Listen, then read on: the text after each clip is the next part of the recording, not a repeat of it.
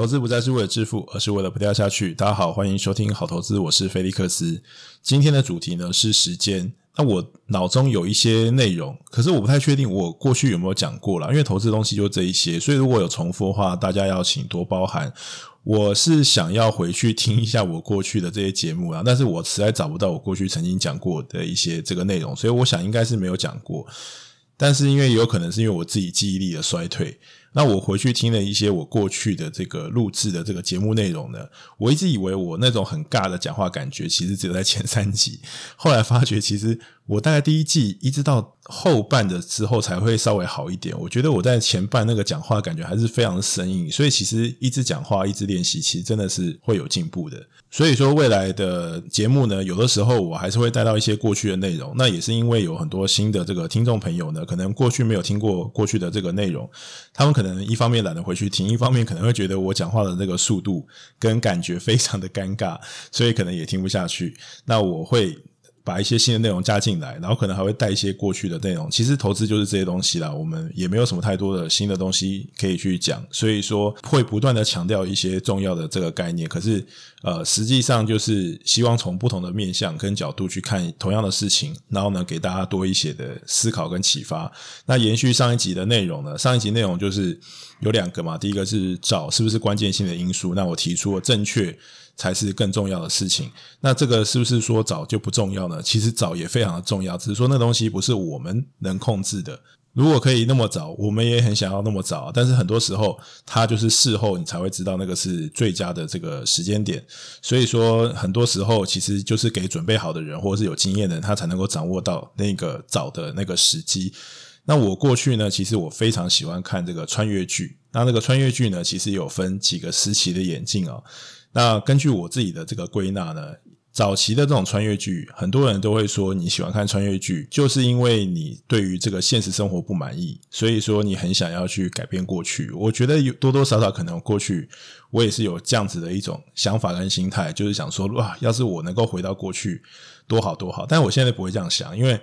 如果要我回到一个没有智慧型手机的时代，我一定会觉得非常非常的不方便。所以很多穿越剧会说啊，我要回到过去啊，当皇帝啊，然后我知道这个历史的发展。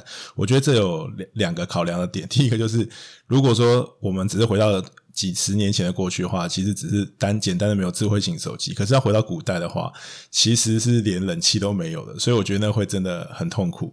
另外一个就是，其实你就算回到过去，你也必须要熟知历史，因为大部分能够改变。未来的人，那些人其实都对于这个历史跟事情的发展是非常了解的。如果你是脑袋空空的回到过去的话，那也就是被痛宰的份。但实际上呢，我一直在等未来的自己来找我，但是一未来自己一直都没来找我。所以我在想，应该这个在我有生之年呢，这个时空穿越的事情哦，是应该是不会发生的。那过去我自己归纳这个穿越剧呢，分成它也是有一个演进的。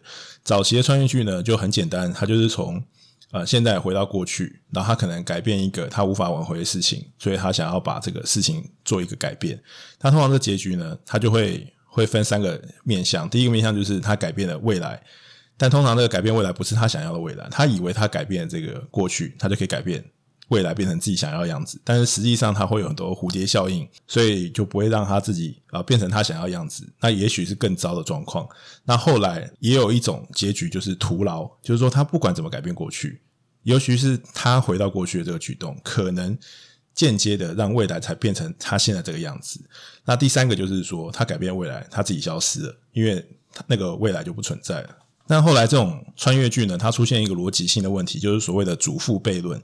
也就是说，如果你回到过去呢，好，把你自己的这个祖先，好，比如爷爷、爷爷的爷爷，好，如果你把他就是干掉了，好，那你自己就不复存在。那因为你不复存在，你又无法回到过去，好，去做这个举动。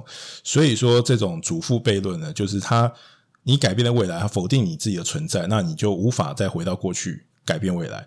好，这是后来的演进。那为了要主解决这个祖父悖论呢，那就发明了平行时空。也就是说，当你改变了过去，好，假如说你做一件无法挽回的事情，当你回到未来的时候，它出现的是另外一个未来。它在那个你做出改变未来的这个分歧点的时候，它就创造出了一个平行宇宙。好，所以如果这样，如果是这个宅男的听众的话，应该会知道，像七龙珠，对不对？像特兰克斯，他回到的那个未来，不是现在的这个现在这个时空一直前进的那个未来，是回到他自己的那个未来。好，所以其实，在七龙珠的那个时代啊，在二十几年前吧，快三十年前，他就能够想到这一个这个平行时空的梗啊。其实我觉得这个就是一个非常先进的这个科学设定。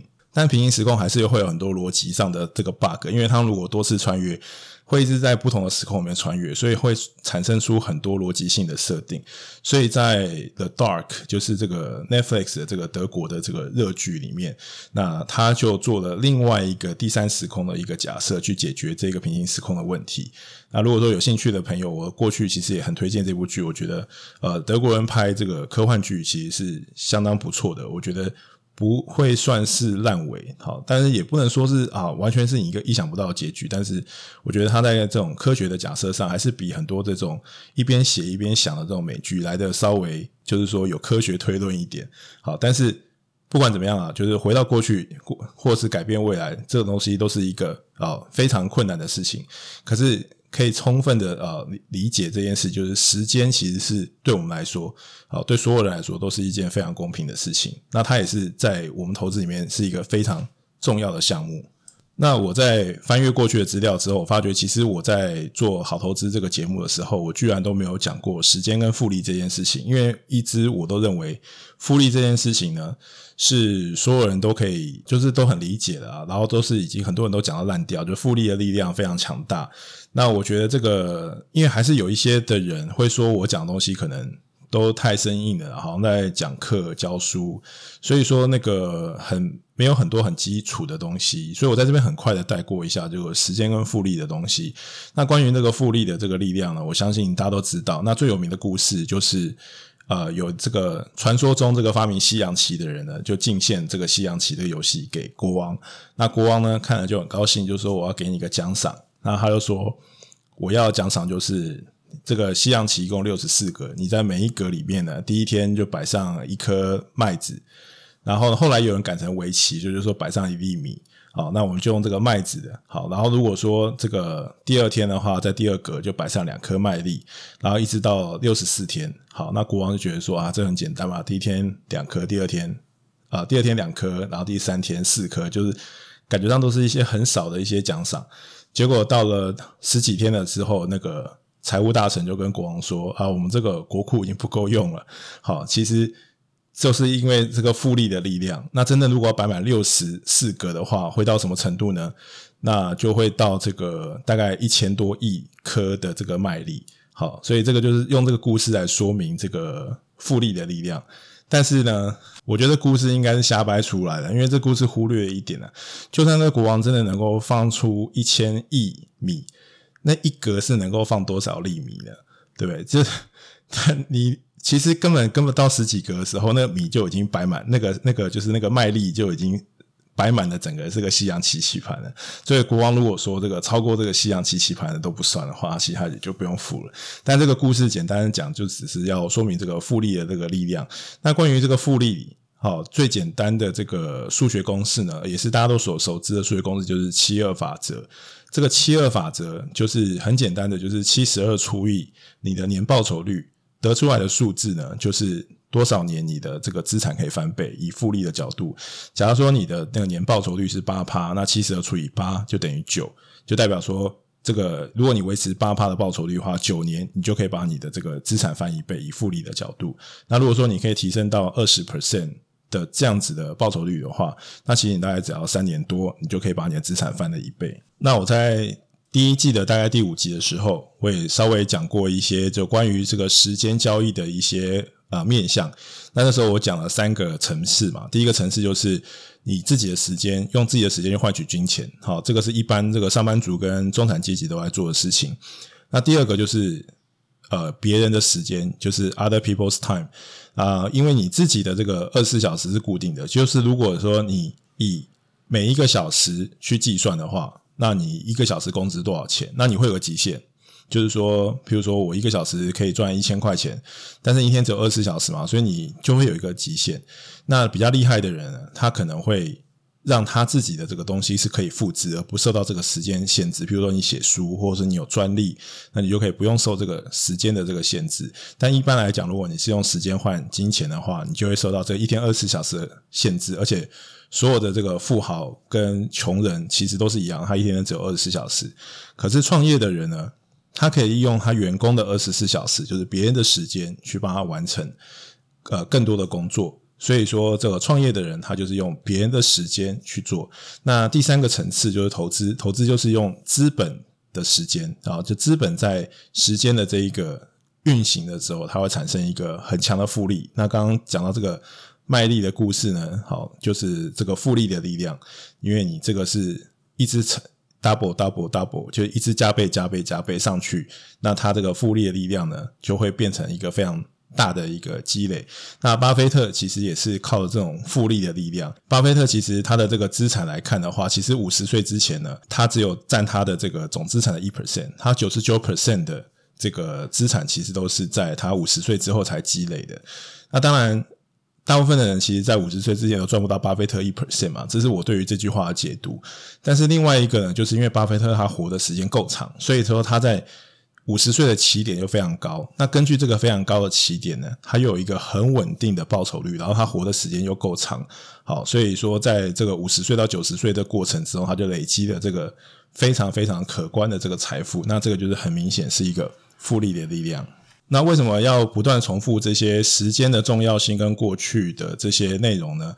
就是因为我觉得现在这个当冲是非常盛行的，短线交易也是非常盛行的。我觉得这是非常好，因为我觉得这个对于这个成交量跟股市好都是非常好的。可是我觉得就是像现在的这个新进市场的人，可能很容易被短线交易跟高获利而迷惑，而忘记这个时间在投资里面的重要性，所以。我希望能够呃提醒这些新进市场的朋友们呢，这个时间在投资里面的重要性。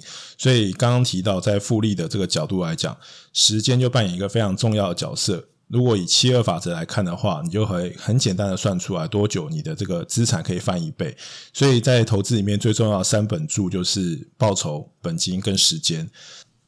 也就是说，在投资，好，我们讲的这个，不管广义也好，狭义也好，其实投资的精髓最重要就是复利跟时间的积累。也就是说，时间在投资里面，它是你的朋友。当什么样的状况之下，时间是你的敌人呢？之前有听众好问我说，这个衍生性金融商品，要我讲一下这个。其实衍生性金融商品呢，它的本质就是零和游戏。其实短线交易也是啊，就是如果你今天做当冲，你的这个买卖就是今天你。你会看到这么多神人的对账单，那就代表说有更多的人是把这个钱贡献了给这些神人。所以说，不管是短线交易也好，或者是衍生金融商品也好，它就是一种零和游戏。好，那如果说以这个衍生性金融商品来讲的话，不管是权证也好，或者是这个期货也好，它都会有一个到期跟结算日。那这些衍生性金融商品呢，其实它的这个价值，尤其像权证。它的这个价值会随着这个时间慢慢接近到期日而递减，也就是说，它的这个时间其实是你的敌人啊，因为你必须在这个合约到期之前呢，啊，达到你一个你自己想要的方向。比如说我赌看多，那它这个股票就一定要涨嘛，或者是这个它对应的这个这个物品一定要涨。什么叫衍生性金融商品？就是它本来有个金融商品，但在这个金融商品的波动之上，我再去衍生做一个对赌。啊，通常所以说，衍生性金融商品都是有一个对赌的性质。那那个对赌它都会有一个履约日。那越接近这个履约日呢，这个对赌的这个时间价值就会递减。好，因为越接近这个履约日，我大家就越来会越会知道这个方向到底是往上还往下。那因为你越接近发生的那一天的时候，你对于事情的全貌会看得越清楚，所以你这个合约价值会减低。所以在衍生性金融商品这样子的金融商品来讲呢，它。是一个零和游戏。第二个就是时间其实是你的敌人，因为如果你一直在这个履约日到期之前呢，你都无法呃做出这个正确的方向。就算你是一个持平的方向，或者是一个呃，就是没有完全没完全没有任何的波动，越接近这个到期日，你的这个合约的这个时间价值也会啊慢慢的消失不见，最后归零。我没有说你不能用这样的产品去交易或去避险，好，但是你必须要理解，它跟投资完全是相反的，因为时间越长，你的这个手上的这个东西的这个价值越没有，好，因为你赌的是一个未来，当越接近未来的时候，这东西就越来越没有价值，因为它的这个大家都会知道未来是长什么样子的。那最后的话就是时间是炮友啦，那。就是譬如说短线交易的也好，或者当冲也好，但我没有这个不是一个贬义词啊。这个贬义词就是说，他们今天呃做的这些交易啊也好，或者什么，我是真的看到非常多神人的对账单。那但是。他们其实这个时间对于他们这个交易并没有太大的影响，因为他们基本上就是当天就了结了嘛。他们做的就是他们的技术，那他们赚的钱就是因为有人赚就有人赔，那他们赚的越多，就代表说其他的新进来的人这个赔的也就越多。所以总之它是一个零和游戏，但是因为他们的所有的这个交易呢，可能就是在一天两天就完成，所以时间跟他们的这个东西没有什么太大的关系。好，就是大家各取所需。我觉得这也没有什么不好到，但是这个时间对于他们这个东西的影响就没有投资那么大，所以时间对于这个投资是非常的大，但对于那些短线交易或衍生金金融商品来讲的话，好，本身的这个意义不大，甚至对于衍生金金融商品来说的话，时间反而是他的敌人。好，所以这个是。如果说你觉得时间非常重要的话，那我觉得想在这边提醒大家一下，时间在不同的交易行为里面，它所产生的一些呃不同的属性。那当然，我也不会因为是我是做投资的，我就会说啊这个做当冲的不好。我只是觉得这个当冲有它相当程度的风险。那我们毕竟看到那些神人，他只是那个族群里面的非常少数的很优秀的人，而且这些人也非常的努力。那我只是想提醒大家，就是做这些东西的风险。但其实这个很多人对于当冲污名化，其实我反而觉得当冲对于我们来说啦，就是做投资也好，有时候很多股票可能价格我买不到啊，但是呃，因为他们做当冲的时候，他们会产生一个比较大波动，所以很容易以前过去会一直连续涨停的股票，可能会突然敲开，然后让有一个比较好的价格让我可以做进场。所以我觉得，对于这个成交量也好，或者什么，其实我觉得当冲还是有些贡献的。所以我觉得我也不会说啊，我觉得会赚钱的，适合自己的，我觉得都是一些好的赚钱的方法。我觉得没有说呃哪一个就是好，或哪个不好。那我觉得就是看自己适不适合。只是说我对于说呃当冲的这个交易税减半这件事情呢，我自己是觉得倾向是，如果是。投资也好，或是你短线交易也好呢，其实我觉得就是都是同样的一个交易行为，所以我自己其实比较倾向是，我觉得不应该做这个交易税的差别待遇啦，我觉得应该都一致。